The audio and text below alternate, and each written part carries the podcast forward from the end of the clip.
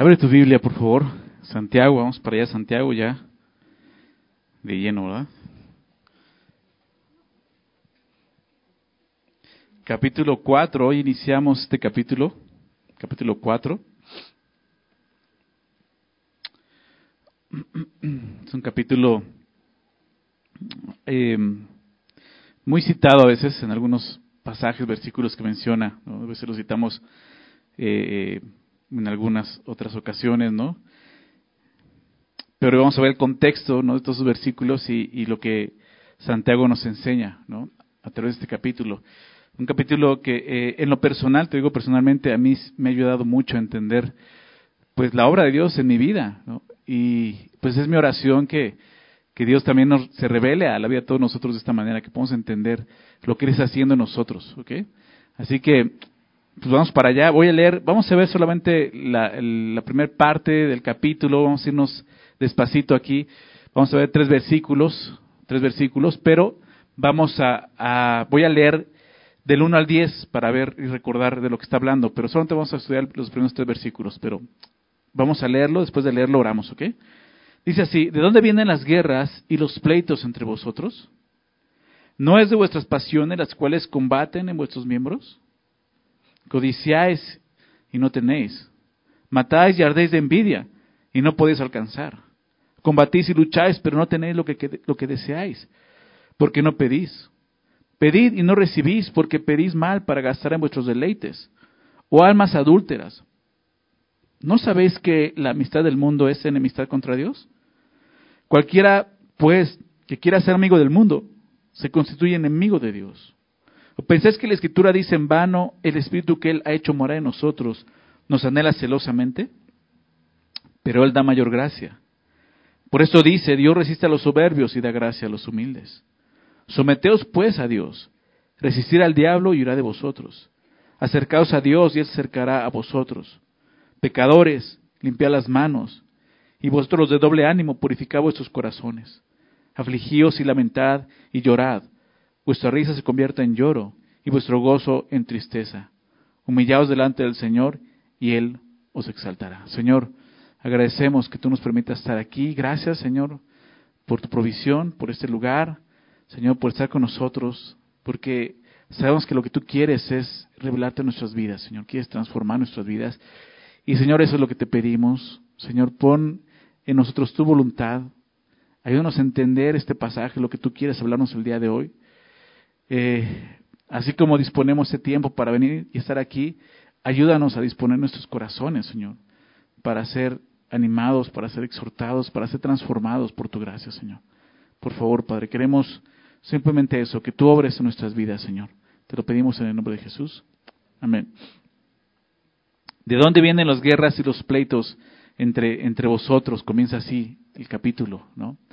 Y es interesante porque después de hablar de la paz, de la paz como, como esa tierra donde se siembra la justicia de Dios, déjame recordarte el verso 18, y el fruto de, de, del capítulo anterior, y el fruto de justicia se siembra en paz, para aquellos que hacen la paz.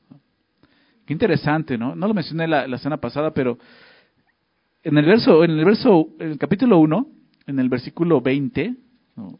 ¿recuerdan esta cita? Porque la ira del hombre, ¿recuerdan? No obra la justicia de Dios, ¿no? Veamos eso, por más que tú te enojes, o sea, de esa manera no vas a poder vivir una vida justa delante de Dios. La ira del hombre no obra la justicia de Dios. Pero en el verso 18 del capítulo 3 nos muestra qué es lo que obra la justicia de Dios. Dice, el fruto de justicia, o sea, la justicia de Dios se siembra en qué? ¿En ira? No, en paz, ¿verdad? Paz para aquellos que hacen la paz. Y recordábamos esta bienaventuranza, ¿verdad? Bienaventurados los pacificadores. ¿Recuerdas eso? ¿No? Y, hablaba de, hacer la paz, o sea, buscar la paz. Pero el problema es que no sucede eso, ¿no? Entre nosotros. Entonces te decía, es interesante que después de hablar de la paz de esta manera, ahora el siguiente versículo habla de guerras y pleitos que había entre ellos. Como resultado, obviamente, el contexto de estar apoyándose en la sabiduría terrenal, animal diabólica. ¿Recuerdan eso? Porque ese es el fruto de esa sabiduría, ¿no? Déjame recordarte eso, verso 14 del capítulo 3. Pero si tienes celos amargos y contención en vuestro corazón, no os jactéis, ni mintáis contra la verdad, porque esta sabiduría no es la que desciende de lo alto. O sea, o sea viene hablando de eso, muestra, muestra eh, por la buena conducta sus obras en sabia macedumbre, ¿no? Dice, solamente ve cómo vives. O sea, es muy claro y lo único que necesitamos es ser sinceros, ¿te das cuenta? Para dejar que Dios nos muestre cómo estamos viviendo. Se ve lo que está saliendo de tu vida. Si en tu corazón hay, contiendas, ¿no? eh, em, celos amargos. Dicen, no, no, no, no, no te jactes, no mientas contra la verdad, porque esa sabiduría no es, la, no es la que desciende de Dios, no es la que desciende de lo alto, sino terrenal, animal y diabólica. Así, se ve, así se ve, porque donde hay celos y contención, ahí hay, ahí hay perturbación y toda obra perversa. Entonces, es lo que estaba pasando dentro de esta iglesia. La religiosidad se ve así. ¿Se dan cuenta?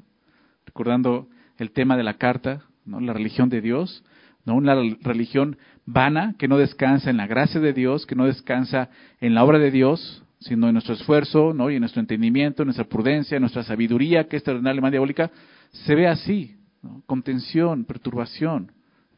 Así se ve esa religión vana, como dice. Pues la religión de Dios se ve a través de la sabiduría de Dios. Entonces ellos están viviendo de esta manera, ¿no? Al vivir una religiosidad pues lo que se mostraba entre ellos era esto, guerras y pleitos. No nos dice exactamente en, qué consistían esas guerras y pleitos, ¿no? Eh, qué bueno, ¿no? Qué bueno porque entonces lo podemos ver en un sentido general y aquí estamos todos nosotros, ¿verdad? Eh, ¿Por qué? Porque en estos tres primeros versículos nos va, nos va a mostrar la raíz de las contiendas en este mundo. Guerras, pleitos. ¿Por qué? ¿Por qué tantos problemas en la vida? ¿Por qué tantos problemas en nuestras relaciones? Porque aquí, en estos primeros tres versículos, nos va a mostrar el, corazón del problema, ¿no?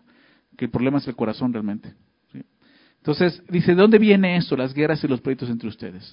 Santiago llama guerras y pleitos a los conflictos que existen entre estos creyentes. Y pueden sonar fuertes estas palabras, sobre todo la palabra guerra, ¿verdad? Pero eso es lo que estaba sucediendo realmente entre ellos. La palabra guerra tiene el sentido de, luchar, de batallar, ¿no? De combatir. Hay un combate, hay una lucha. Y aunque no podremos verla como una lucha armada, porque pensamos en una guerra, ¿no? Así, sí existe un combate. Eso se refiere, hay un combate entre ustedes, hay una lucha. Por lo menos eh, entre dos bandos que están opuestos, ¿no?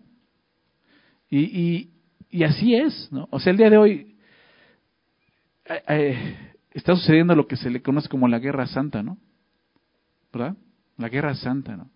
Y para empezar dices, pues la guerra no tiene nada de santa, pero, pero está sucediendo. ¿Por qué? Porque comienza con eso, ¿te das cuenta? Con la religiosidad, con la religión. O sea, se le llama santa porque es una guerra que proviene de las religiones, precisamente, ¿no? Y qué increíble, o sea, nos lleva a este punto Santiago, o sea, ¿de dónde vienen esas cosas? Ahora, no estoy hablando solamente de esa guerra, estamos hablando de lo que sucede dentro de la iglesia. Dice entre ustedes, ¿no? Entonces, tiene ese sentido. Y la palabra pleitos, guerra y pleitos, se refiere a las manifestaciones de esta lucha. O sea, ya hay una guerra, hay un combate, y los pleitos ya es como se manifiesta esta lucha entre ustedes. O sea, es algo que se está manifestando, se ve cómo están peleando. ¿no? Y, dice entre ustedes, ¿no? ¿De dónde vienen esas cosas entre ustedes? Algo que llama la atención eh, y, seguramente pues es muy notorio es que esto está ocurriendo entre ellos, entre creyentes, dentro de la iglesia. Y así es, ¿no? Si en algún momento pensaste que en la iglesia no, no existían conflictos, no había pleitos, pues aquí hay un versículo que demuestra lo contrario. La iglesia perfecta no existe, ¿ok? Por lo menos no aquí en la tierra. Cuando estemos allá en el cielo, ahí va a estar la iglesia perfecta y todos vamos a estar ahí, todos los creyentes, los que realmente hayamos depositado nuestra fe en Jesús y hayamos vivido para Él, mostrando esa fe, como vimos en capítulo 2, vamos a estar ahí y ya no va a haber pleitos. Hasta ahí, créemelo, ya no va a haber pleitos. Aquí va a haber esas cosas. ¿Por qué? Porque vamos a ver, porque somos, o sea, todavía hay pecado en nosotros, ¿ok? ¿Sí se dan cuenta de eso? O sea, la iglesia perfecta no existe en ese sentido. Es un error, de repente mucha, mucha gente piensa así. Entonces, si ve algún conflicto o algo en la iglesia que no le gusta, entonces ya me voy a otra iglesia pensando que voy a encontrar una iglesia donde no va a haber eso. Pero aquí lo está diciendo. Aquí lo está mostrando. Que o sea, lo que sí sucede. En la Biblia, simplemente echemos un vistazo al Nuevo Testamento. En la Biblia vemos muchos casos de, estos, de estas contiendas, de estos pleitos entre creyentes. Una de las iglesias más conflictivas, ¿saben cuál fue? ¿Sí saben o no? Semilla de mostaza, sí, pero... los Corintios, ¿verdad? ¿Has leído las cartas de los Corintios? Híjole, ¿no? Y, y, y, ahí vemos, ahí empezamos a ver cuál es el, la raíz del problema. Pablo comienza 1 Corintios mostrándoles eso, ¿no? La semana pasada hablábamos del hombre natural y el hombre espiritual, ¿recuerdan? Y el capítulo 3, eso fue el capítulo 2, inicia hablando del hombre carnal, ¿se acuerdan? Dice, pero les hablo como espirituales, ¿verdad? Pero, pero no pueden, les doy, les doy viandas y no pueden digerirlas, tengo que darle lechita espiritual, ¿por qué? Porque aún son niños, ¿verdad? Son niños en Cristo. O sea, no puedo hablarles como espirituales, sino como a carnales, ¿ok? El carnal es la persona, ¿no? Ahí describe una persona que ha nacido de nuevo, pero vive como un natural. ¿Se dan cuenta? O sea, tiene la oportunidad de, vivir y, recibir la sabiduría de lo alto, pero prefiere la sabiduría terrenal. Y es una persona que ha nacido de nuevo, es creyente. De eso está hablando Santiago aquí. No es que no tengan la capacidad de, vivir en la sabiduría, de Dios, sino están viviendo y conformando la, sabiduría, sabiduría, terrenal. ¿okay? Entonces, es el hombre carnal. Y ahí es donde empiezan los pleitos. Una iglesia que tuvo muchos problemas, ¿no? Eh, déjame leer esto, ¿no? Recordar este, este pasaje, 1 Corintios 6, versículo 4. 1 Corintios 6, 4 dice, si pues tenéis juicio sobre estas cosas, sobre, sobre cosas de esta vida, o sea, asuntos de esta vida, dice, dice Pablo, dice, ponéis para juzgar a los que son de menor estima en la iglesia, o sea, van, van a juicio con los incrédulos, lo que vamos a ver se refiere. Dice, para avergonzarles les digo, pues que no hay entre ustedes sabio, ni aun uno que pueda juzgar entre sus hermanos, sino que el hermano con el hermano pleitea en juicio, y eso ante los incrédulos, o sea, no solo en la iglesia, iban delante de las autoridades eh, civiles, no incrédulos, a tratar de resolver sus asuntos, y, tenían pleitos entre ellos, y qué vergüenza que ustedes no puedan arreglar esas cosas como creyentes. Así que, por cierto, verso 7, es ya una falta en vosotros que tengáis pleitos entre ustedes mismos. O sea, Pablo dice, ya es una falta, pero está ocurriendo. ¿Por qué no sufrimos bien el agravio? ¿Por qué no sufrimos bien el ser defraudados? Pero vosotros cometéis el agravio y defraudáis. Y, es, y, y, esto, ¿a quiénes? Dice, a los hermanos. O sea, no es que, o sea, está, está ahí en la palabra, ¿verdad? tenemos que darnos cuenta que esto está ocurriendo y eso ocurre.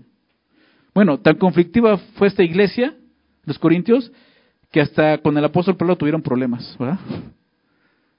Si has leído Segunda de Corintios, sabes que él escribe esa carta tratando de restaurar esta, relación que, sufrió, ¿no? Un, cambio ahí por personas que empezaron a persuadir a los, a los corintios y empezaron a tener problemas con Pablo, empezaron a ver mal. Es una iglesia muy conflictiva. A los Gálatas, el apóstol Pablo les escribe, Gálatas, anota la cita si quieres, Gálatas 5.15. Gálatas 5.15, Pablo le escribe a los Gálatas, pero si os mordéis y os coméis unos a otros, mirad que también nos consumáis unos a otros. Otra iglesia que estaba ya cayendo en la carne, ¿verdad? Comenzó en el espíritu, pero estaban terminando en la carne. Dice, ¿de a qué grado, no? Si se muerden y se comen, fíjense que no termina destruyéndose completamente. Se vayan a consumir. Y dices, ¿esta es la iglesia primitiva? Sí. Sí.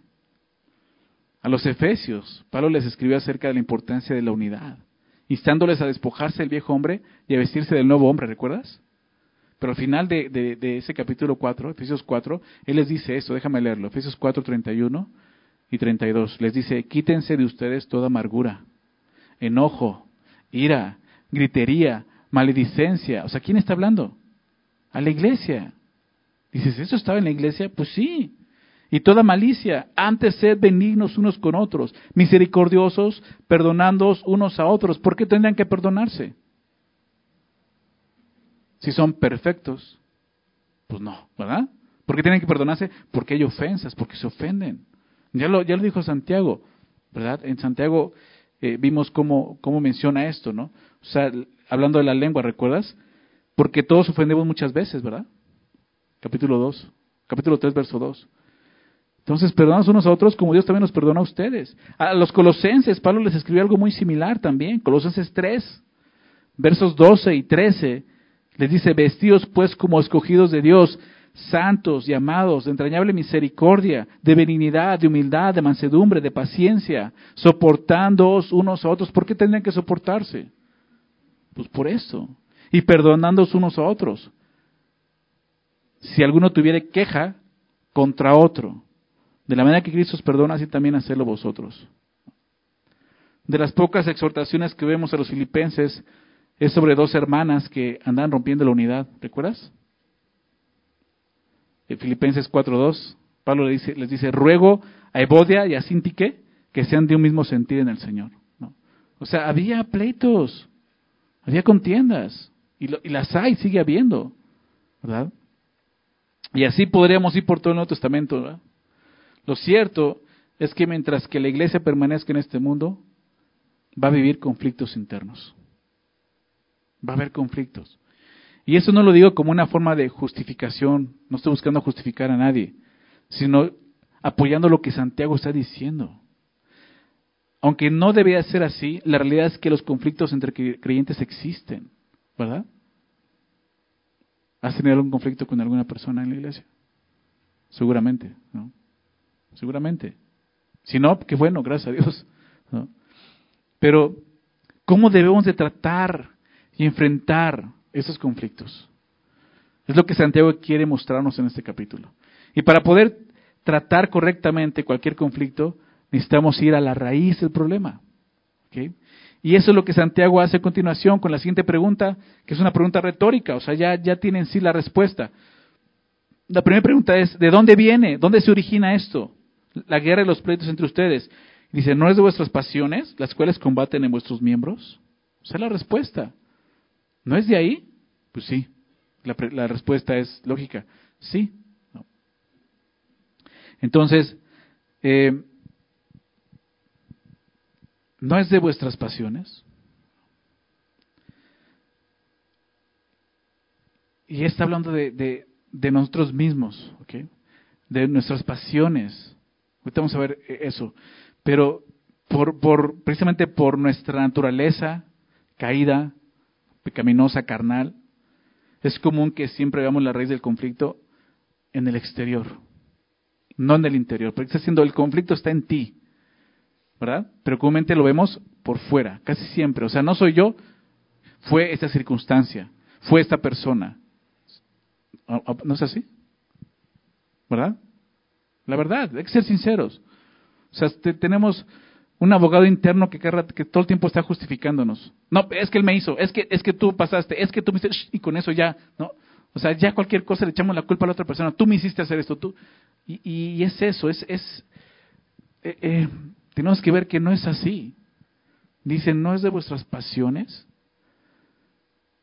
En el griego, la palabra que se traduce como pasiones es el término hedoné o hedoné, si lo quieres ver así, que significa placer, placer. Y de este, de este término proviene la palabra hedonista o hedonista. ¿Sí conoce esa palabra? El hedonismo, que es una filosofía o la filosofía que considera el placer como el fin de la vida. Aquellos que viven para, para eso, para solamente para ir para el placer. Esos son los hedonistas. Se conoce así. Y de ahí viene esta palabra. Personas que viven para satisfacerse solamente a sí mismos.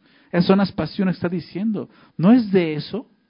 ¿De su propia carnalidad? ¿De su egoísmo? Es esto, del yo, satisfacerme a mí mismo. Santiago está explicando que las guerras y los pleitos se originan al seguir nuestros propios placeres. ¿Verdad? Y así es. Pero usted decía, pues algo, algo que va a suceder, ¿por qué? Porque seguimos siendo carne, ¿verdad? Seguimos estando en este mundo que es conflictivo, pero no solo el mundo, principalmente nosotros, en un, en un cuerpo pecaminoso, ¿verdad? Que sabemos que Cristo ya lo, lo, lo, rescató, lo redimió, pero aún estamos aquí y el pecado sigue presente. Hasta que estemos delante de Él con un cuerpo glorificado, diferente a este, ya redimido totalmente, vamos a experimentar esa perfección. ¿Te imaginas eso? Vas a dejar de estar teniendo problemas con la gente. Ahora espero que ya te empieces a dar cuenta de dónde vienen los problemas, ¿no? Ya lo vimos, de nuestras pasiones, de nuestros propios placeres. El resultado de, de la búsqueda de placer es esto, guerras y pleitos. ¿Sí se dan cuenta? Si quieres encontrar la respuesta de por qué hay tanta guerra y pleito, no solo dentro de la iglesia, en el mundo, es por esto. Es por el egoísmo. Es porque uno está buscando su propio placer, su propia satisfacción. Déjame citar, me, me, llamó mucho este párrafo de, que escribe William Barclay en su comentario, es un erudito del griego bíblico, y es un poco largo, pero le escribe muy bien esto, y lo quise simplemente escribir así y leérselos. William Barclay dice acerca de esto, dice, los deseos, como dice Santiago, son de sus placeres, son poderes bélicos en potencia. Y tenemos que empezar a verlos de esa manera. Hacen que las personas estén en guerra unas con otras. Lo que estamos viendo aquí.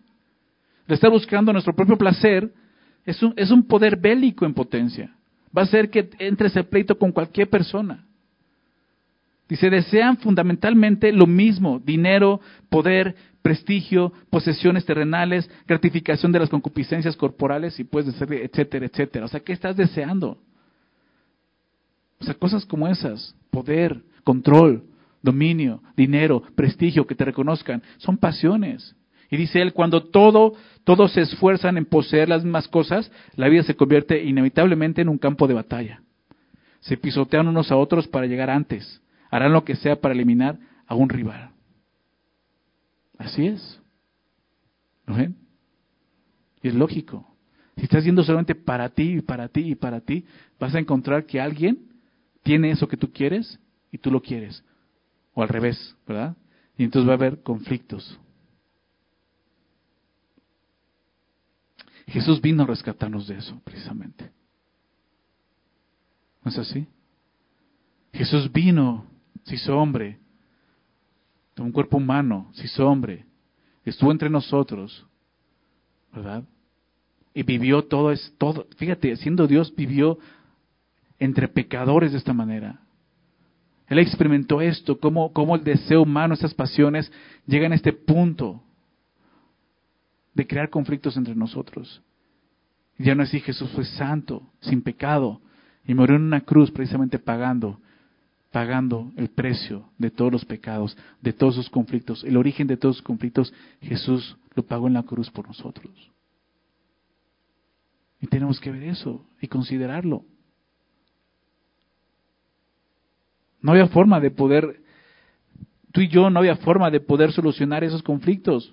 El problema de mi corazón, Dios tuvo que enviar a su Hijo a morir por nosotros a traer un nuevo pacto, ¿recuerdas? ¿Y recuerdas en qué consistía ese nuevo pacto según Jeremías? Les daré corazón nuevo, ¿verdad? Poner mi espíritu en ustedes. Y eso lo vamos a ver más adelante, precisamente aquí en Santiago. Es la obra que Dios ha hecho nosotros. Pues es una obra que tiene que continuar. Entonces, Santiago dice esto, ¿no? No es, de, vuestras pasiones, dice, las cuales, esas pasiones, combaten en vuestros miembros. No solo combatimos por fuera con otros, dentro de nosotros mismos, está diciendo aquí. Aquí los miembros no se refiere a los miembros de la iglesia, se refiere a los miembros del cuerpo, en, nosotros mismos. El apóstol Pedro, en 1 Pedro 2, verso 11, anota la cita si, gustas. 1 Pedro 2, 11 dice, amados, yo os ruego, es lo mismo que está diciendo aquí, yo os ruego como extranjeros y peregrinos Pedro también experimentaba estas cosas, las veía en la iglesia y les ruega esto, como extranjeros y peregrinos, recordándoles que somos eso, no pertenecemos, eh, pertenecemos a esta tierra, a este mundo, no tenemos por qué codiciar las cosas de este mundo. Santiago hablará eh, de esto adelante. Es el problema, estamos amando este mundo. Dice, somos extranjeros y peregrinos y como tales, les ruego que se abstengan. ¿De qué cosa dice ahí? Les de los deseos carnales. Pero es lo que dice ahora que batallan contra qué. ¿Está ahí? En, las pantallas, en tu Biblia. ¿Batallan contra qué? Contra el alma. ¿Te das cuenta? Ahí está el problema. Dice, absténganse de esos deseos carnales que batallan contra el alma. esas pasiones, deseos carnales, la carne, batalla contra el arma. Estas poderosas fuerzas, así como las presentan aquí, están obrando dentro de nosotros. Es lo que conocemos como la carne, como las pasiones carnales o las concupiscencias, ¿verdad? Y están obrando, dice, de ahí vienen y batallan, porque, porque eh, el apóstol Pablo, acompáñame a Romanos 7, por favor, nos habla de este conflicto, de esta batalla. Seguramente recuerdas estos pasajes. Lo que nos muestra aquí es que el combate comienza en el interior. O sea, la raíz del conflicto inicia principalmente dentro de nosotros. Y ahí está el conflicto en nosotros. Dice Romanos 7, 21. Así que queriendo yo hacer el bien, o sea, ya hay un deseo de hacer el bien, dice Pablo. Yo quiero hacer el bien. Dice, hay esta ley.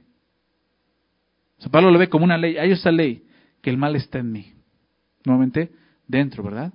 Hay pasiones ahí desordenadas, concupiscencias, malos deseos. Dice yo que hay una ley, el mal está en mí, porque según el hombre interior me deleito en la ley de Dios, pero veo otra ley en mis miembros. Dice, dice Santiago, los cuales combaten en vuestros miembros. Veo entonces, dice, otra ley en mis miembros que se revela contra la ley de mi mente y que me lleva cautivo a la ley del pecado que está en mis miembros. ¿Sí se dan cuenta? Es esa batalla. Ya está, ya hay, una, ya hay un combate dentro de mí por el bien y el mal, ¿verdad? ¿Sí lo vives o no? Si no lo vives, preocúpate. Porque solamente lo vive una persona que ha nacido de nuevo. Una persona que no ha nacido de nuevo es la persona que, vive en esa vida terrenal, animal, diabólica, y no puede vivir de otra forma porque no es espiritual, lo vimos la semana pasada, ¿recuerdas? Y no tiene ese conflicto, ¿por qué? Porque solo vive para la carne. No tiene un deseo de agradar a Dios. Pero los que hemos nacido de nuevo tenemos ese deseo. Pero nos encontramos con que, nuestra carne está ahí presente y quiere agradarse a sí misma. ¿Verdad? Y es ese conflicto en nuestros miembros, como dice. Y entonces nos encontramos y nos llegamos a sentir así. Verso, eh, verso 24. Miserable de mí, ¿verdad? ¿Te has sentido así alguna vez?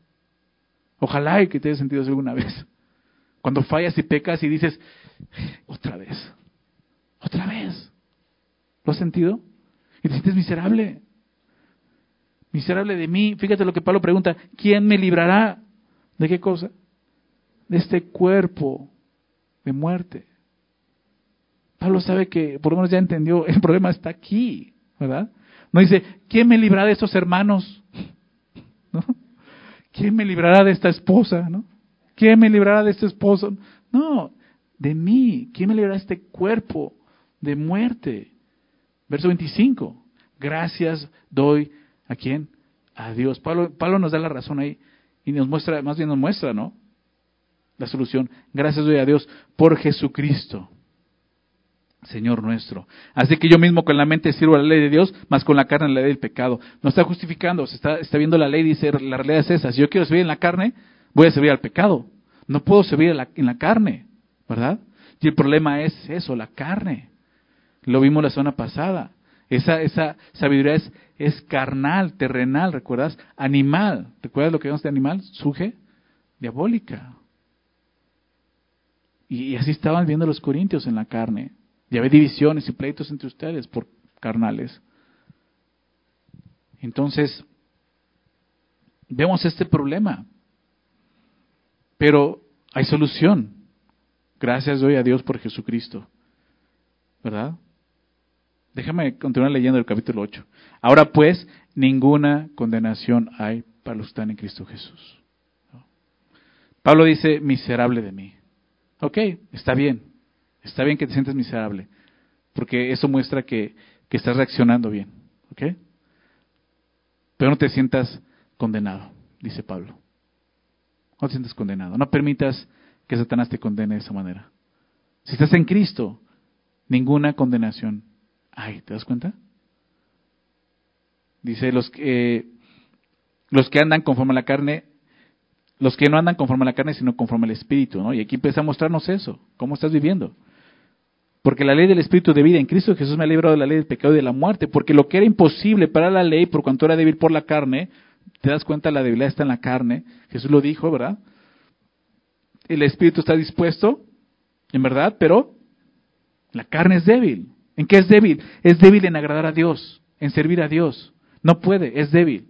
La carne es débil en ese sentido. Y aquí lo vemos, ¿no? Lo que era imposible, no porque la ley fallara, sino porque yo era débil por la carne. Entonces, ¿qué hizo Dios? Envió a su Hijo en semejanza de carne de pecado y a causa del pecado condenó al pecado en la carne. Y ese, y ese es el asunto. Vino a justificarnos. Pero esta carne sigue aquí y el pecado sigue aquí. Se va a quedar aquí. No va, no va a llegar allá, ¿ok? Pero aquí estamos. Para que la justicia de la ley se cumpliese en nosotros, que no damos conforme a la carne, sino conforme a qué? Al Espíritu. Y esa es la clave. Esto lo vamos a ver más adelante en, Santiago 4. Pero es andar en el espíritu, no en la carne. Porque el ocuparse de la carne es muerte. Versículo 6. Pero ocuparse del espíritu es vida y paz. Por cuanto los designios de la carne son enemistad contra Dios. Lo vamos a ver en Santiago. Porque no se sujetan a la ley de Dios ni tampoco pueden. Y los que viven según la carne no pueden agradar a Dios. ¿Se dan cuenta? Y empieza a hablar de esto. Los que son de la carne piensan. ¿En qué cosa dice ahí? en las cosas de la carne. Estamos de una persona que ha nacido de nuevo, pero sigue viviendo como un incrédulo, viviendo en las cosas de la carne. Entonces el conflicto va a seguir presente en su corazón, en su vida, peleando por esto. Y va a ser interno. Y se va a manifestar, obviamente, externamente. ¿Sí lo ven? Pero ve lo que dice.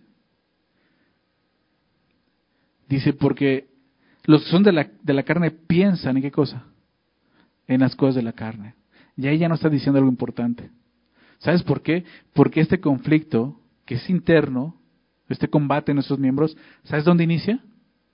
En los pensamientos. La palabra froneo es ahí. Ejercitar la mente.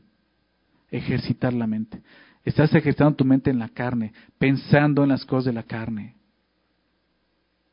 Estás lleno de celos amargos, contención porque tu mente está pensando carnalmente, solamente piensa en la carne y en la carne y en la carne. Y estás pensando cosas que no están bien, que no son buenas, que no vienen de Dios. Y empieza a ver a los demás carnalmente, y es por esto, y me hizo esto, y es así, y no puedes pensar bien, ¿te das cuenta? Y así comienza, un pensamiento que está ahí. Los pensamientos, hace tiempo vimos eso, no son como las aves del cielo. Pueden, pueden andar arriba volando en tu cabeza, ¿verdad? Y tú las puedes espantar. Pero si llegan y ponen un nido en tu cabeza, ya es porque tú lo has permitido, ¿verdad? Y así son los pensamientos. Los pensamientos malos van a estar ahí. Tu carne va, a saltar eso. En algún conflicto, algo que, no te guste, inmediatamente va a salir un pensamiento, ¿verdad? Vas, vas a pensar, híjole, hubiera hecho caso a mi mamá. ¿Por qué me casé con este hombre? Y, entonces pensamientos ahí que, no, no, no, ya no, ya no tiene nada que ver, ya te casaste, o sea, ya, ¿no? Glorifica a Dios, vive para el Señor, ¿ok? Dios puede hacer algo. ¿Te das cuenta de eso? Entonces están esos pensamientos erróneos y malos, y, tienes prejuicios, y empiezas a pensar mal de la gente por tus prejuicios, y son pensamientos que ya tienes que desechar. Pero, ¿qué pasa? Son pensamientos que abrazamos y que tenemos ahí tan arraigados que se cometen en resentimientos y rencores. ¿Por qué? Porque son nuestras armas carnales. ¿Te das cuenta de eso? Y Pablo dice en 2 Corintios que aunque andamos en la carne, no militamos según la carne. ¿Te das cuenta de eso? Y estamos viendo esto. Déjame recordar eso. Vamos a 2 Corintios. 2 Corintios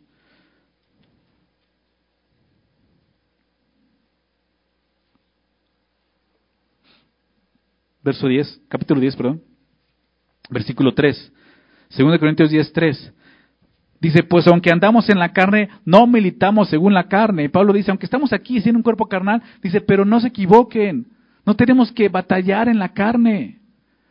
Nuestra, nuestra pelea no es ahí, no es en el terreno carnal, ¿me explico? Explica por qué. Porque las armas de nuestra milicia, ¿qué dice? No son carnales. Pero tú sigues guardando tus armas carnales, como eso, el rencor, resentimiento, la amargura. Porque las armas de nuestra milicia no son carnales, sino que son, para empezar, dice, son poderosas. O sea, tienen más poder que esas armas. Lo que Dios te ha dado tiene más poder que el rencor, el perdón, el amor. Tiene más poder que el rencor. ¿Te das cuenta? Son poderosas, dice, sino poderosas en quién? En Dios, no en ti, no en mí. En mí hay carne. En mí está esa batalla. Tengo que ir a Dios. Lo vamos a ver en Santiago. Son poderosas en Dios, ¿ok? Para la destrucción de fortalezas. Fíjate lo que dice, hay fortalezas que en la carne no vas a poder derribar nunca. Pero en las armas que Dios te ha dado, sí puedes. La destrucción de fortalezas, dice, derribando argumentos y toda altivez que se levanta contra el conocimiento de Dios, no contra tu conocimiento, contra el conocimiento de Dios, llevando cautivo todo pensamiento, ¿te das cuenta? Todo pensamiento. Esos pensamientos llévalos cautivo. ¿A dónde? A la obediencia a Cristo. No dejes que los pensamientos te cautiven. Porque lo siguiente va a ser eso. Vas a empezar pensando, pensando y vas a terminar deseándolo. Y tanto vas a estar pensando en eso que lo siguiente es la acción. Lo vas a hacer. ¿Verdad? Lo vas a decir. Vas a sacar esas armas que tienes guardadas. No, tú tocas ese tema, yo voy a sacar otro tema, ¿eh? ¿Verdad? ¿No sucede eso? Y no se pueden arreglar los conflictos. Entonces, ¿dónde está Cristo? ¿Dónde está su Espíritu? ¿Dónde está el amor que Él ha derramado en nosotros por su Espíritu Santo que nos fue dado? Vivimos como carnales. Dice entonces, llevando cautivo todo pensamiento a la obediencia a Cristo. Verso 6, fíjate lo que dice, y estando prontos para castigar toda desobediencia. Y ahí estamos prontos para castigar toda desobediencia, ¿verdad? Sí, sí, eso es lo que quiero, castigarlos. La justicia, voy a traer la Biblia, les voy a dar bibliazos. No, fíjate lo que dice, estando prontos para castigar toda desobediencia, ¿cuándo? Cuando vuestra obediencia sea perfecta, o sea, empieza por ti. ¿No es lo que Jesús enseñó en el Sermón del Monte? Mateo 7. Hipócrita, saca la viga de tu ojo para que entonces puedas ver bien y saques la paja del ojo de tu hermano. El conflicto está en nosotros. Y tenemos que empezar ahí.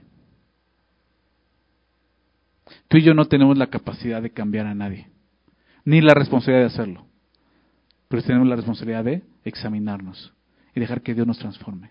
Eso sí podemos hacerlo. Y necesitamos, creo que Santiago nos, está, nos ha estado diciendo cada semana esto. Necesitamos empezar a examinarnos delante del Señor examinar nuestras intenciones y motivaciones, familia. ¿Estás viviendo así? Pleitos, guerras, conflictos, celos amargos, contención. Dios está dando la clave para solucionarlo. Obedécele. Estando prontos para castigar toda desobediencia cuando nuestra obediencia sea perfecta. Obedece al Señor. Obedece al Señor. Entonces, Santiago, regresamos a Santiago 4.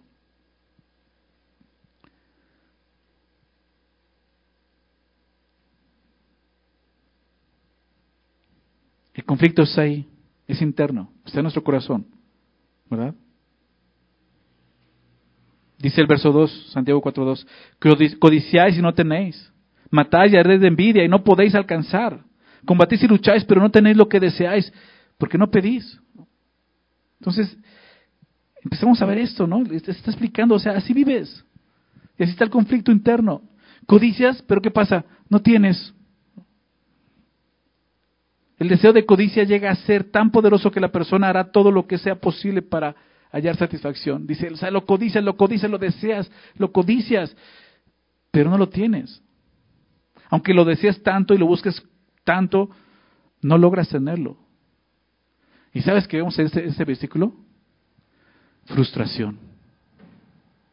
Frustración. O sea, qué frustración. Estás diciendo, o sea, codicias y no tienes.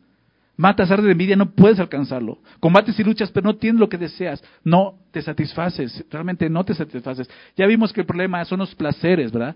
El querer agradarte a ti mismo, los deseos, quieres, pero ¿qué dice aquí? Ni siquiera te satisfaces.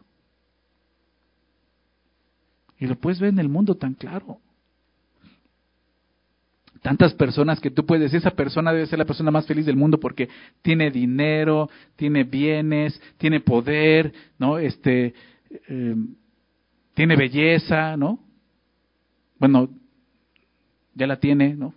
Ya con el dinero ya la tiene. tiene todo. Y es gente que está insatisfecha. La gente más miserable que puede existir es aquella que consigue lo que quiere y no se satisface. ¿Sí se dan cuenta? Y es esto, una insatisfacción. Lo estás codiciando y entonces esa codicia te lleva a, pasar sobre los demás.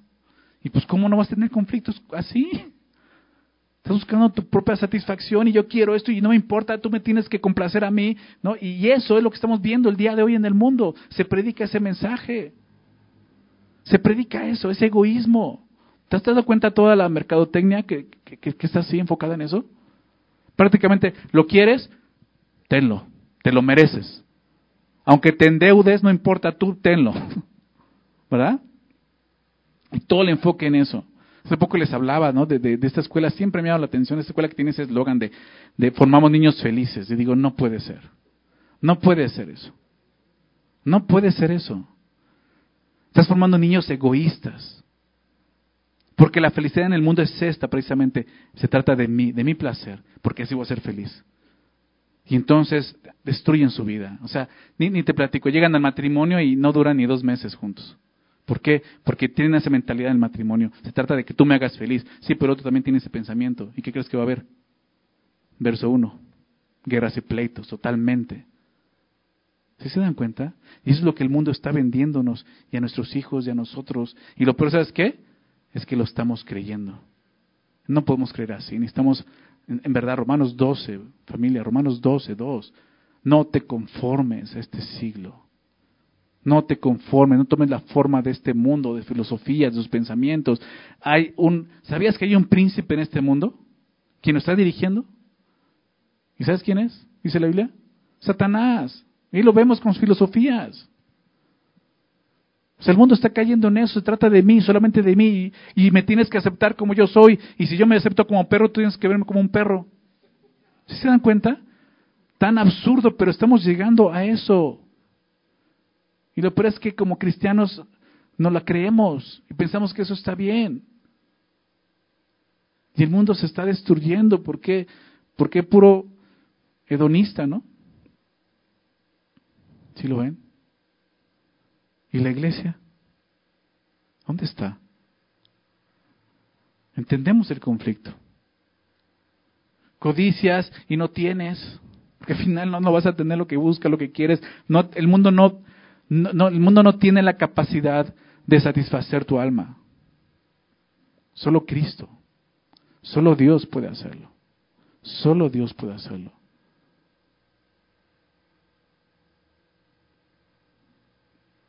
Jesús se levantó al final de una, de una, de las fiestas judías y ahí miles de personas gritó, digo, el que tenga sed, venga y beba.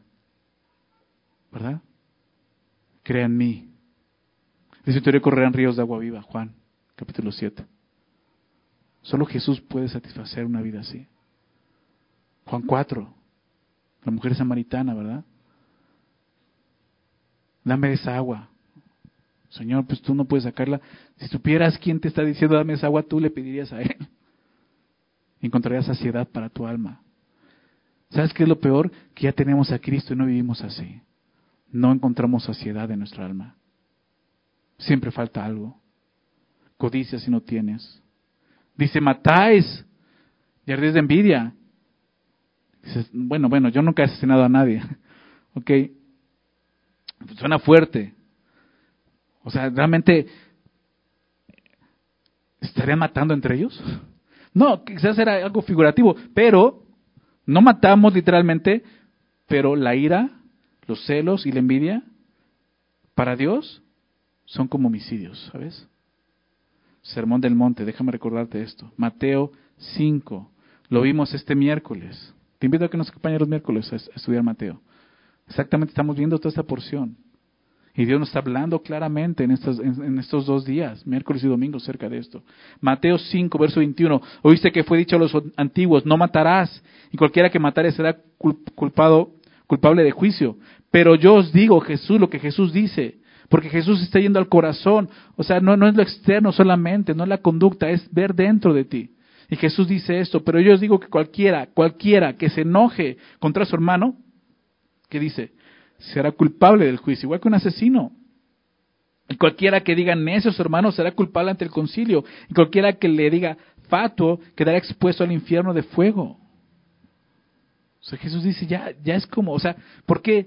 Porque veamos el, el, el, miércoles les decía, porque la raíz, la raíz de, de, este eh, ofensas verbales viene de, del mismo lugar donde nace el asesinato, el odio. ¿Se dan cuenta? O sea, muchas veces, o sea, no, no, no, no matas literalmente, ¿por qué? No porque no tengas el deseo, sino porque no tienes el valor. Pero si por ti fuera, desearías que esa persona desapareciera de la tierra. ¿Sí o no? Entonces dices, Diego, matáis. A ese grado, tu deseo es tan fuerte de aborrecer a alguien, del conflicto, que quisieras ya que no estuviera en la tierra. Dice, ardes de envidia. ¿Te das cuenta las palabras que usa? O sea, la codicia, la envidia, es querer algo que, que tú no tienes y que otro tiene. Y lo peor es que quisieras que él no lo tuviera. o sea, que estoy en tu condición. Yo quiero tenerlo y que tú no lo tengas además. O sea, ardes de eso, o sea, ardes de envidia. ¿Y qué crees? Y no puedes alcanzarlo. Ni siquiera puedes tenerlo. Queremos tener más y mejores cosas que otros. Y en ello nos encontramos peleando y devorándonos los unos a los otros. Y esto dentro de la iglesia. Porque yo quiero eso que Él tiene. Yo quiero ese don que Él tiene. Yo quiero ese ministerio que Él tiene. Yo quiero ese reconocimiento que esa persona tiene. Yo quiero el prestigio que esa otra persona tiene. ¿Se dan cuenta? Aquí Dios no ve el Espíritu. Aquí está la carne, complaciéndose a sí misma. Combatís y lucháis, tiene que ver con la pregunta del verso 1. Combates y luchas, pero no tienes lo que deseas. Digo, frustración, o sea, y, estás peleando por tus derechos y por lo que tú quieres, ¿no? Y aún usas la palabra de Dios para decir, este es mi derecho, Dios dice esto, y tienes que, o sea, cuidado, cuidado, la palabra de Dios no fue hecha para eso. Bueno, no, no la dejó para eso. Nos dejó para que nos examináramos a nosotros mismos. Pero ahí estás, o sea, combates, luchas, pero no tienes lo que deseas. Y por más que luchas y te esfuerzas, no tienes lo que deseas. ¿Alguna vez te has sentido frustrado? ¿Sí? ¿Has experimentado la frustración? ¿Has experimentado? ¿Batallas con la frustración?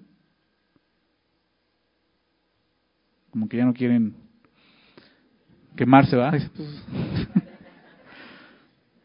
Mira, lo que vemos aquí es que tarde o temprano la frustración va a llegar cuando se vive bajo el control de la carne y no del espíritu.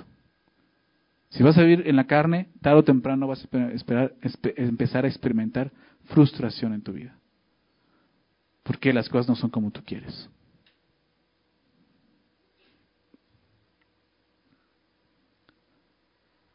No, no demos por hecho que la frustración es algo normal entre creyentes. No es normal. No debe de existir la frustración entre nosotros. Que tenemos a Cristo. ¿Me explico? aunque no tengamos lo que quisiéramos, tenemos a Cristo. O sea, la frustración es una señal muy clara de una persona que está viviendo en la carne y no en el espíritu. Puede llegar la frustración, sí, pero ¿cómo vives? Eh, eso que te frustra te pone mal, te pone de malas, se empeora la situación en tu corazón. Aguas. Estamos viendo eso, frustración. No lo tienes, no logras. Y estás pleiteando porque lo quieres y lo quieres y lo quieres. Cuidado. Santiago que dice, pues ¿sabes por qué no lo tienes? Pues porque no lo pides. Lo primero que dice esto, pues no luchas si no lo tienes porque no pides.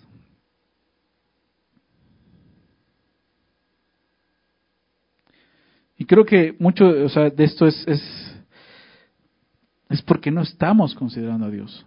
O sea, aquí nos piensa mostrar eso. Nos empieza a llevar lo que vamos a ver más adelante, que el problema es más grave de lo que pensamos. Porque tenemos realmente un problema con Dios. Más que con los demás, tenemos un problema con Dios. La razón por la que estos deseos están vigentes entre los cristianos es porque no buscan a Dios para que Dios satisfaga sus necesidades. No estás buscando a Dios. Santiago dice, no, no discutas más, no pelees más. Lo que tienes que hacer es orar. Busca al Señor, busca a Dios. Pero en lugar de llevar estas cosas al Señor en oración, luchamos por conseguir lo que queremos mediante nuestros propios esfuerzos. Si queremos algo que no tenemos, lo primero que debemos de hacer es pedírselo al Señor. Orar. ¿No tienes el hijo que quieres? Pídeselo al Señor. Pídeselo al Señor. Dice, el punto es, lo primero es esto, ni siquiera pides. O sea, no estás recurriendo a Dios, vives en la carne, no dependes del Espíritu. Versículo 3. Pedís y no recibís, porque pedís mal para gastar vuestros deleites. Y lo siguiente es esto, porque algunos pueden decir, no, yo sí le pido a Dios. Sí, pero ¿qué le estás pidiendo? ¿no? Algunos de plano no piden, y los que piden, o sea, eso muestra por qué el conflicto sigue ahí, porque estás pidiendo mal. Pides y no recibes. Entonces Santiago dice eso. No pides y si llegas a pedir, pides mal. Para gastar en vuestros deleites. Entonces, si lo pedimos y no recibimos respuesta, significa que nuestros motivos no son puros. ¿Ok? Porque por eso dice, por eso no recibes. No recibes por qué? Porque Dios es malo. ¿Porque Dios se olvidó de mí? ¿Porque Dios no me ama? No, porque Dios no está para satisfacer tus deseos. ¿Verdad? Egoístas. Tus placeres. Él vino a pagar por ellos en la cruz, para darte vida, no para que sigas viendo en ellos. Pides y no recibes porque estás pidiendo mal. En el capítulo 1, eh, Santiago nos dijo, ¿no? Si te falta sabiduría, ¿qué tienes que hacer? Pídela, pídela y Dios la va a dar, ya lo vimos, en abundancia, ¿verdad? Y sin reproche. Todo lo que dices te lo va a dar, pero pide con fe. Es una buena oración, pide sabiduría de Dios, pide la sabiduría de lo alto. ¿Por qué? Porque la sabiduría terrenal te tiene ahí, en conflictos y pleitos, y no puedes salir de ahí. Pídelo, pide sabiduría, pero pide con fe. ¿Qué estás pidiendo? ¿Egoístamente? ¿Que Dios solucione tu problema? ¿Que Dios desaparezca a esa persona de tu vida? ¿O estás pidiendo sabiduría, Señor, dame sabiduría de lo alto porque la necesito? No puedo. No puedo amar a esta persona, no puedo perdonar a esta persona. Pides no recibes porque pides mal dice, ¿para qué? Para gastar en vuestros deleites. La palabra gastar habla de, de pues gastar. Es la que se usa cuando habla del, del hijo pródigo, cuando fue y malgastó la herencia, ¿recuerdas? Así, despilfarrar. Habla de eso. Si quieres eso, o sea, gastar en tus deleites.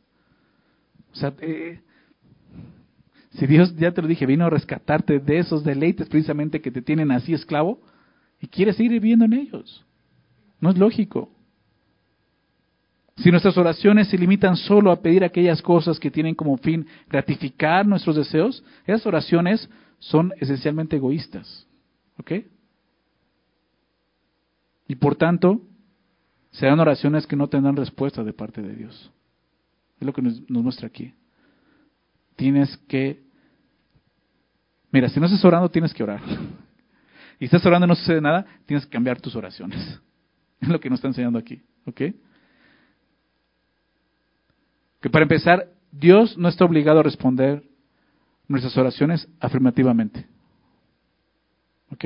Dios no es, un, no es el genio de lámpara maravillosa que está para hacer nuestra voluntad. O sea, no. Dios no está obligado a hacerlo. Y menos aquellas oraciones que tienen motivos egoístas. Menos esas oraciones. ¿Ok? Jesús, Jesús nuevamente el Sermón del Monte. Mateo 6. Mateo 6, versos 9 y 10. ¿Recuerdas este pasaje? Te lo sabías desde niño. ¿Ok? Le preguntan los discípulos a Jesús, ¿cómo? Enséñanos a orar, ¿recuerdas? Vosotros puedes orar así, Padre nuestro, que estás en los cielos, santificado sea tu nombre. Fíjate, fíjate lo que hace la oración. Estás reconociendo, tú estás en los cielos. Yo no estoy ahí. Santificado sea tu nombre. Tu nombre tiene que ser santificado en mi vida.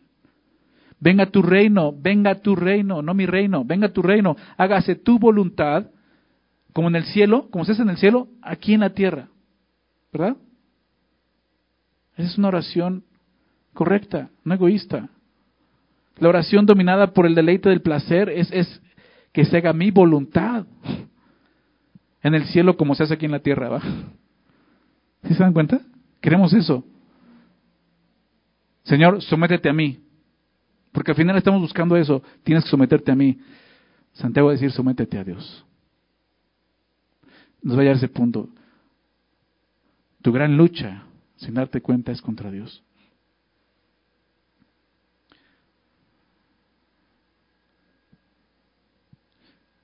El verdadero propósito de la oración es decirle a Dios, hágase tu voluntad. ¿Se lo ven? Hágase tu voluntad. Y si tu voluntad es tener que arrepentirme porque mi corazón hay amargura, porque mi corazón hay resentimiento, hay rencor, porque soy un egoísta, tienes que hacerlo. Hágase tu voluntad. Es evidente que los egoístas no pueden orar como es debido.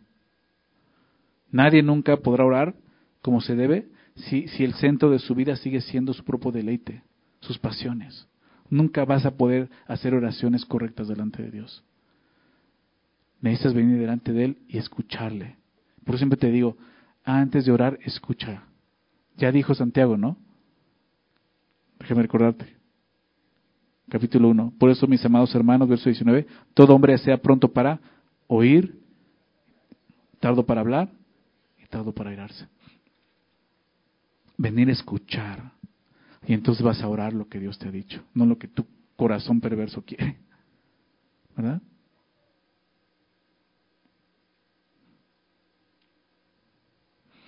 Primera de Juan 5:14, el apóstol Juan escribe esto. Primera de Juan 5:14.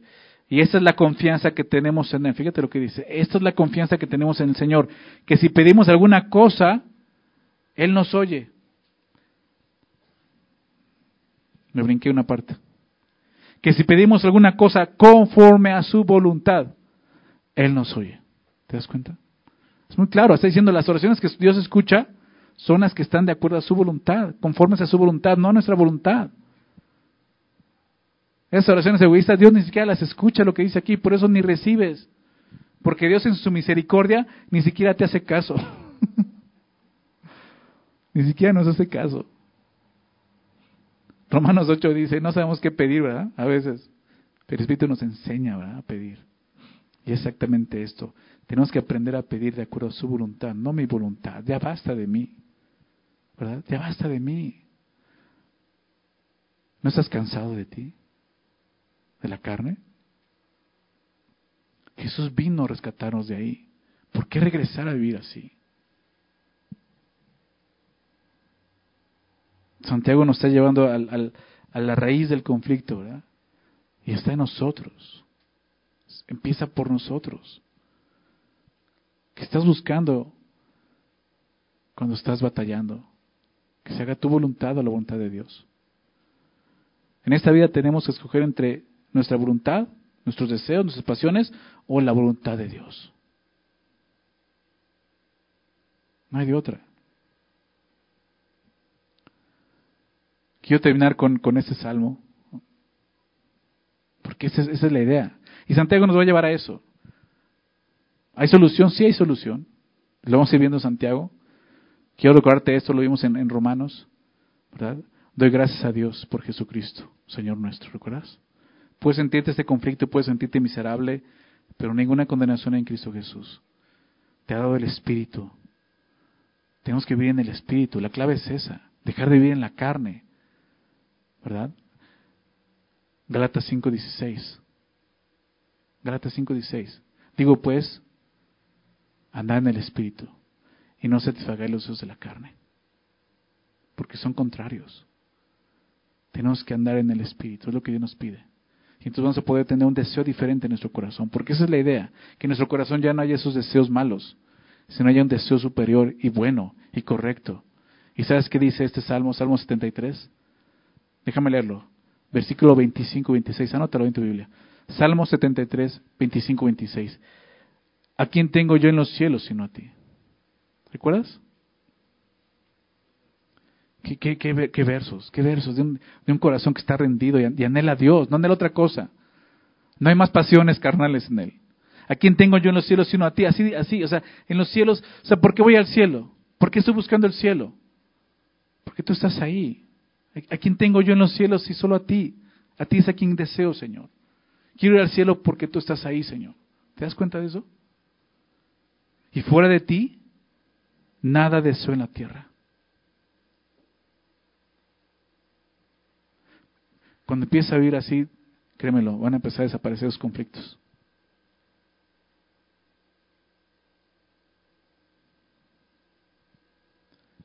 Y fuera de ti nada deseo en la tierra. Mi carne y mi corazón desfallecen. Mas la roca de mi corazón y mi porción es Dios. ¿Para cuándo? Para siempre. Es mi anhelo vivir así. Siempre recuerdo este versículo y digo, eso es lo que quiero, Señor. Y cuando estoy pasando por esos conflictos, porque también los vivo, recuerdo eso. Digo, Señor, solo te anhelo a ti. O sea, hace años atrás decidí algo. Y Dios, su espíritu que me anhela celosamente, me lo recuerda, me dice, ¿te acuerdas? Digo, sí, Señor. Y no me queda otra más que bajar la guardia y dejar que Dios examine mis intenciones, motivaciones, mi corazón. Y, Señor, te deseo a ti, Señor. Te deseo a ti. Me aborrezco a mí. Vamos a orar. Señor, gracias por tu palabra, Señor. Gracias, Señor, por que es verdad, Señor, y porque revela lo que hay en nosotros. Y nos muestras el problema real que hay el día de hoy en la humanidad, entre nosotros, y el problema es interno, Señor.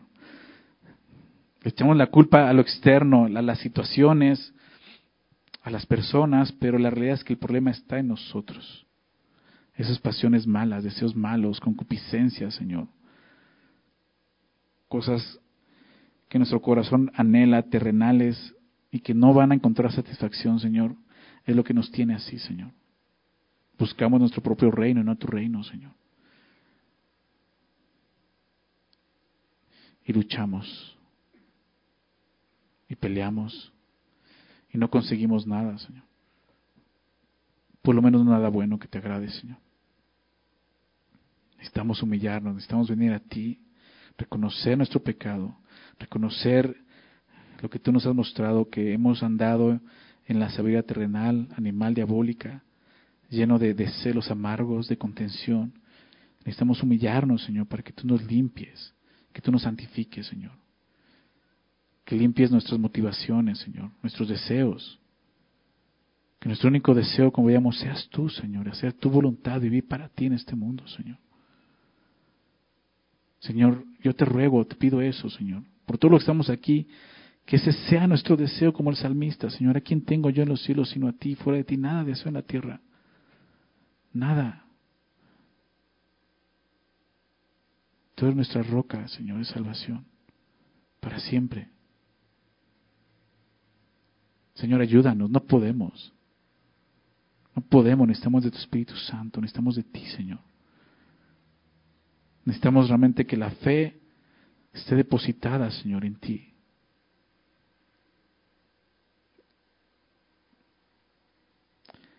Yo te ruego, Señor, que traigas arrepentimiento y, y humildad a tu iglesia, Señor. Necesitamos humillarnos ante ti. Necesitamos someternos ante ti, Señor. Y no queremos. Esa es la lucha real que hay en nuestro corazón. Es nuestro propio reino y no el tuyo, Señor, que buscamos. Padre, perdónanos. Perdónanos, Señor Jesús. Tú viniste a esta tierra a traer el reino de los cielos, Señor. Y para pertenecer a ese reino tenemos que dejar el otro reino. Y tenemos que rendir nuestra voluntad, Señor. Rendirnos ante este nuevo reino, Señor. Que es tu reino. Ayúdanos a hacerlo, Señor. Ayúdanos a recordar esto, Señor, cuando estemos pasando por esos conflictos, cuando nuestros pensamientos estén siendo cautivos, Señor, nuestra mente siendo cautivos por pensamientos malos, ayúdanos a recordar esto y desecharlos, Señor, y, y llevarlos cautivos a la obediencia a Cristo. Ayúdanos, Señor. No podemos vencer en la carne, ya lo vimos. Tenemos que hacerlo en el Espíritu, Señor. Necesitamos tu Espíritu Santo, Señor. Señor, ruego y te pido, Señor, que nos llenes de Él. Los que hemos creído en quienes habita tu Espíritu Santo, ayúdanos a vivir en el Espíritu. Y aquellos que no han creído, que no tienen el Espíritu, Señor, hoy, el día de hoy, derrama tu Espíritu en sus vidas, Señor, que ellos puedan experimentar salvación en Cristo Jesús y una nueva vida en Cristo, Señor. Por favor, Padre, te lo suplico, Señor, ayúdanos a hacer una iglesia, Señor. No una iglesia que esté exenta de conflictos, sino una iglesia que sepa enfrentar y tratar esos conflictos, llevarlos a Cristo y dejar que tú reines en nuestras vidas, Señor. Por favor, Padre. Sabemos que tú estás con nosotros, Señor. No estamos solos aquí. Tú estás con nosotros, tu Espíritu Santo está en nosotros. Señor, ayúdanos. Te lo rogamos, ayúdanos, Señor. Cada conflicto, en cada hogar, en cada casa, en cada familia, en cada matrimonio, gobierna tú, Señor. Gobierna nuestras mentes y corazones. Que sea tu reino, no el nuestro, Señor. Que gobierne, Señor. Por favor, Padre, que seas tú en cada momento de nuestras vidas, Señor. Te amamos, Señor. Te anhelamos, Señor. Ayúdanos a vivir así, Señor, por favor. Te lo rogamos, Señor. Y te pedimos todo esto en el nombre de Jesús. Amén.